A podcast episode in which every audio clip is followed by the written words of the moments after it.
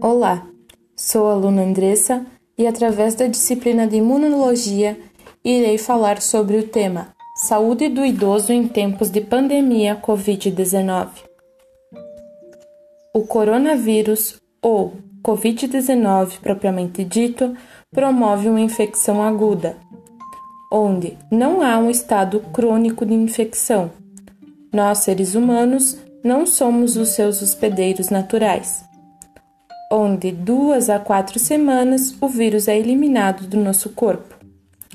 Os primeiros casos de Covid-19 surgiram na China em 31 de dezembro de 2019.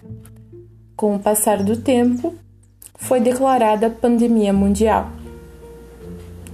No mundo, no ano de 2020, há 1,1 bilhões de idosos, onde os dados de Covid apontam maior taxa de mortalidade entre as pessoas com 80 anos ou mais, sendo elas que 14,8% desses infectados acabaram morrendo, comparando a 8% dos idosos entre 70 e 79 anos e 8,8 entre aqueles de 60 e 69 anos.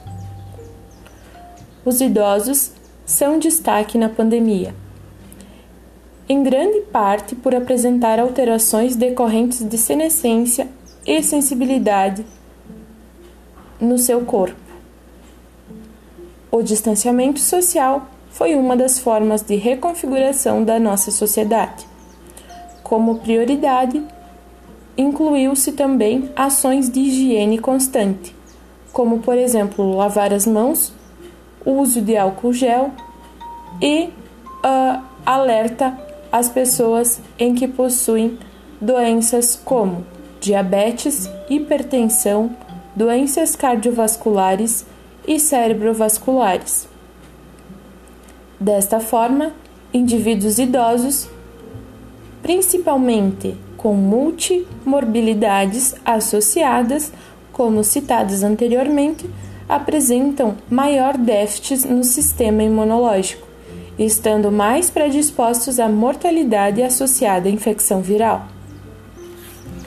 Um dos mais importantes sistemas que devem estar frente às infecções é o nosso sistema imunológico, e este apresenta-se imunossenescência ou seja, nos indivíduos com mais de 60 anos, a imunossenescência é caracterizada pela diminuição das funções do sistema imunológico e, como consequência, acaba causando alterações onde desencadeiam o aumento de incidências e a gravidade de doenças infecciosas, como o caso da Covid.